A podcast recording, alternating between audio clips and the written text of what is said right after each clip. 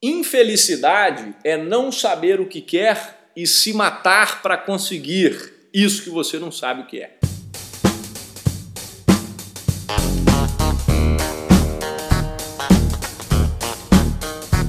Seja bem-vindo ao EnconstruCast, o podcast do Enconstrução. Meu nome é Hernani Júnior e eu estarei aqui com você semanalmente para compartilhar dicas, histórias, insights, aprendizados e a construção de alguém que ainda está no caminho do sucesso. Porque eu ainda não cheguei lá, mas vou chegar e quero você lá no topo, junto comigo. Bora construir?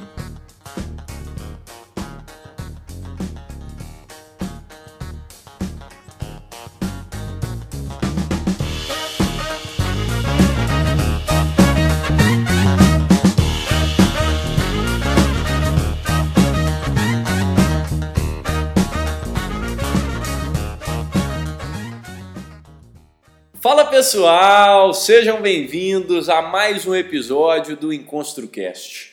No episódio de hoje, o 70 episódio, nós vamos falar sobre realização. E eu trago um conceito que eu desenvolvi que para mim é fundamental e é norte para tudo que eu faço em termos profissionais, em termos de atividades e ofícios que eu carrego para minha vida. Eu queria dividir isso com você porque eu vejo que muitas pessoas têm essa dificuldade de encontrar a realização no trabalho que elas fazem. E para começar te mostrando a relevância disso, eu queria te convidar a refletir sobre o tempo que você passa trabalhando durante a sua vida. Antes de começarmos, vamos aos tradicionais comerciais.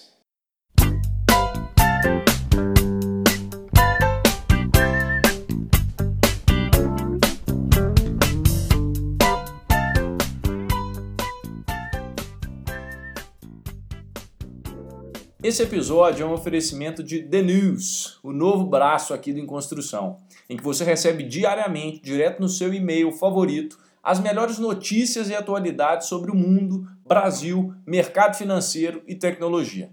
É literalmente tudo o que você precisa saber para começar bem o seu dia, de preferência com uma boa xícara de café sem açúcar ao seu lado. É objetivo, é direto, é divertido e é relevante. The News, sua newsletter do Em Construção. Bom, vamos começar respondendo a pergunta que eu iniciei. Considerando uma pessoa média, né, uma average person no Brasil, a gente trabalha 8 horas por dia, faz uma hora de intervalo e vamos colocar uma hora no trânsito de deslocamento em tempos normais, que a gente não está trabalhando de casa. Considerando 250 dias úteis por ano, e que você vai trabalhar por mais ou menos 40 anos da sua vida, é o tempo de utilidade que você tem, são 100 mil horas. 100 mil horas de trabalho no mínimo. Isso representa 15% da sua vida como um todo. Ou 11,4 anos integrais. Só para você ter uma ideia, você passa 24 anos dormindo. E aí você soma 35, né? 24 anos dormindo, mais 11,5 trabalhando, você já tem 35 anos, que é metade quase da expectativa de vida de um brasileiro, é, sobrando ali para você fazer outras coisas. Mas pense que você perde tempo fazendo várias outras atividades, que você pode fazer esse exercício depois, mas o foco aqui é voltar na esfera profissional. E por que, que eu estou trazendo essa equação aqui para você? Para você pensar que não necessariamente você tem que amar o seu trabalho. Você não precisa amar com unhas e dentes aquilo que você faz. Mas hoje é segunda-feira. E aí eu te faço uma outra pergunta. Você está acordando entusiasmado? Você está acordando é, com vontade de fazer o que você faz? Ou você simplesmente está fazendo isso que você faz? Você tem orgulho do seu trabalho? E aí a gente usa estatística para dizer que 90% dos brasileiros estão infelizes no trabalho. A fonte dessa pesquisa é o livro É Possível se Reinventar e Integrar a Vida Pessoal e Profissional, do Fred Machado. Em 141 países do mundo que foram pesquisados também, essa é outra estatística que é interessante dizer, 13%, apenas 13% das pessoas dizem estar empenhadas em seu trabalho. Ou seja, eu entendo que o restante, né, esses 87% aí que não estão empenhados no trabalho, eu me pergunto como é que eles se sentem. Deve ser, né, aquele tipo de pessoa que chega para o trabalho mais ou menos. Aquele tipo de pessoa que acorda numa segunda-feira e tem medo do que tem para fazer durante a semana toda. Aquela pessoa que talvez no domingo já começa a sentir um aperto no peito porque ela tem que ir trabalhar na segunda-feira. Essa pesquisa está no livro Grit, Garra, da Angela Duckworth, que é uma professora de Harvard. Mas passando às estatísticas, o que eu queria te dizer aqui é que Claro, você não precisa necessariamente amar o seu trabalho, mas considerando que você vai passar boa parte da sua vida exercendo esse ofício, você tem que começar a pensar que esse trabalho deve ser algo que ou te realize como pessoa, e, esse é uma, e essa é uma grande vantagem do trabalho que eu acredito muito, eu acho que nós nos expressamos nas nossas obras. Antigamente, o trabalho era associado com tripalium no latim, que era um objeto utilizado para fazer tortura nas pessoas. Então, o trabalho estava associado à tortura, algo que não era positivo.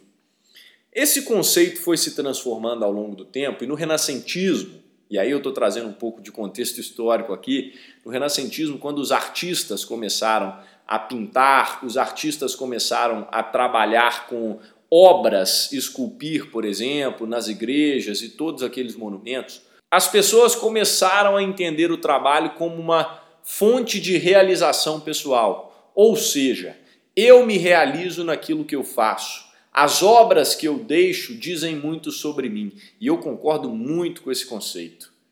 É claro que ele vem se perdendo durante o tempo porque as pessoas passaram a ver trabalho apenas como uma fonte de renda. E a maioria das pessoas que veem o trabalho como uma fonte de renda não irão se sentir satisfeitas naquilo que fazem. E é por isso que às vezes você acorda na segunda-feira não querendo trabalhar.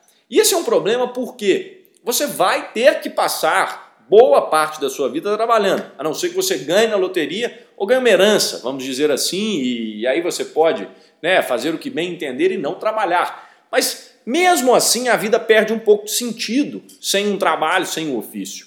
A velha frase, né, que o trabalho engrandece, o trabalho enobrece o homem, ela faz sentido se você parar para pensar que quando você está trabalhando, você está exprimindo um pouco do que você é. Coloque duas pessoas diferentes para fazer a mesma atividade e elas provavelmente vão fazê-la de forma diversa, porque cada uma tem dentro de si alguma coisa, alguns conceitos, alguns valores, coisas que são inerentes àquela pessoa.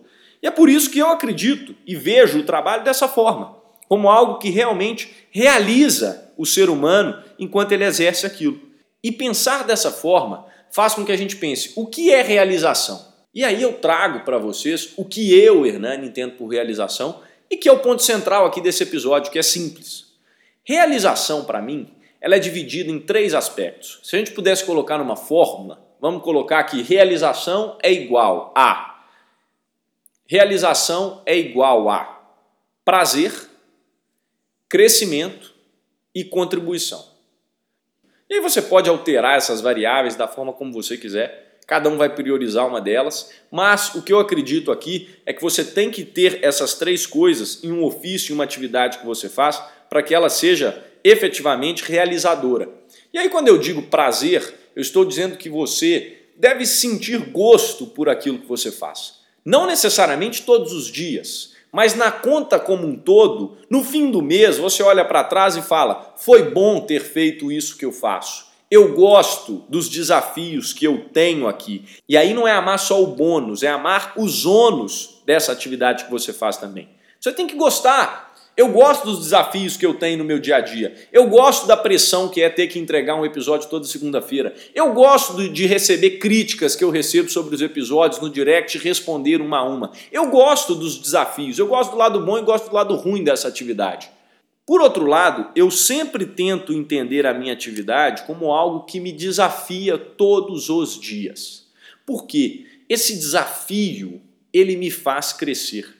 É esse desafio que dá sentido ao trabalho, porque conforme eu exerço, eu melhoro. Conforme eu trabalho, conforme eu produzo, eu me torno uma pessoa melhor dia após dia, eu estou evoluindo enquanto eu trabalho. Então, aquele sentimento que muitas pessoas têm de estagnação, ele impede que você se sinta realizado e traz infelicidade. Por quê? Porque você não é desafiado por aquilo e é da essência do ser humano evoluir, crescer. Ninguém gosta de fazer a mesma atividade todos os dias e só ficar naquilo ali, porque é muito pouco. Isso não permite que você exerça o seu maior potencial enquanto ser humano, que é evoluir, é crescer, é se desenvolver enquanto você faz, é superar desafios. Isso é inerente à nossa espécie, não tem como negar. E é por isso que eu acho que essas duas variáveis são fundamentais em uma atividade que seja realizadora. E a terceira, por último, que também é muito importante, e isso, gente, claro, é o que eu levo para mim. Pode ser que você crie uma fórmula para você, inclusive eu recomendo que você pense sobre isso, pense em criar o que é realização para você, qual é o seu conceito de realização. Não simplesmente, né, como no episódio passado eu falei, não internalize isso que eu estou dizendo como uma verdade única e absoluta. Escute outras pessoas falando sobre isso também. Mas isso aqui talvez já te dê algum ponto de partida para você começar a pensar sobre isso. Eu vou acender a chama para que você pare um pouco e pense: será que eu sou realizado, realizada? O que é realização para mim? Mas vamos lá. O terceiro ponto que eu acho que é fundamental e pelo menos para mim é uma das coisas mais importantes, que sem essa não faz sentido também exercer alguma atividade, é a contribuição. Contribuição é o que você faz vai além do seu umbigo e ajuda outras pessoas, sejam pessoas no seu meio circular, sua família, seus amigos, as pessoas que você ama, ou até mesmo de forma mais avançada, pessoas além desse seu ciclo então você está ajudando outras famílias. Pense em uma grande empresa que emprega milhares de pessoas. Quantas pessoas essas empresas estão, quantas vidas essas empresas estão ajudando a serem transformadas? Esse é um ponto que eu acho que faz sentido também na sua atividade. Quando você olha para o que você faz e analisa nessa ótica, eu estou contribuindo para a vida de alguém, eu estou contribuindo para a transformação de alguma coisa, de alguma pessoa, de alguma família, isso faz sentido. Isso torna essa atividade mais prazerosa. Então a notícia boa que eu tenho para te dar é independente de onde você está hoje do que você faz, pare e tente analisar a sua atividade nesses três requisitos. Eu contribuo para a vida de alguém e eu sei que você vai encontrar contribuição em alguma pessoa, em alguma causa que você tem aí perto de você. Você está se desenvolvendo enquanto você faz, você cresce, você enfrenta desafios e você tem prazer por toda essa equação, você tem prazer por acordar todos os dias e fazer isso? E agora que a gente falou sobre realização, a gente precisa falar sobre o outro lado da moeda, porque não faz sentido falar sobre realização profissional, é muito bonito falar sobre sentido, falar sobre seja feliz naquilo que você faz, ame o seu trabalho, se a gente desconsiderar o aspecto financeiro da coisa. Por quê? Sem recursos financeiros nós somos limitados. E não há atividade que seja durável, que se sustente a longo prazo se você não tiver o retorno financeiro esperado por aquilo ali. Todo trabalho tem uma contrapartida. Só que o grande problema aqui é que tem pessoas que se confundem nessas variáveis, dinheiro e realização, e aí acabam tendo uma vida frustrada. Imagine aquele executivo que tem por sonho empreender e criar um negócio próprio no ramo de sorvetes, vamos dizer assim. Sonho da vida dele era ter uma sorveteria, era criar uma marca de sorvetes, porque o avô dele fundou isso no interior e ele tinha aquele desejo. Ele fez um trainee para uma empresa, hoje ele já tem seus 30 anos de idade, recebe um salário muito bom, mas ele não é feliz. Ele acorda nas segundas-feiras desanimado, porque ele vai ter que chegar na empresa, fazer tudo aquilo ali todos os dias. Ele tem um retorno financeiro bom, mas aquela atividade não realiza ele profissionalmente. Ou imagine alguém que passou em um concurso e tem a estabilidade garantida, recebe um baita salário, mas faz algo que não tem prazer. Simplesmente acorda todos os dias reclamando do trabalho que está ali fala: Eu não acredito que eu tenho que ir para aquele órgão ali e fazer tudo aquilo ali de novo. E a vida vai passando desse jeito. Ou seja, essa pessoa tem o aspecto financeiro resolvido, mas ela não tem o aspecto da realização. Ela não faz uma atividade que ela tenha prazer, que ela tenha, que ela contribua para a vida de alguém, ou que ela também, né, se desafie. E aí é perigoso, porque essa pessoa mais cedo ou mais tarde, ela vai acabar entrando em colapso.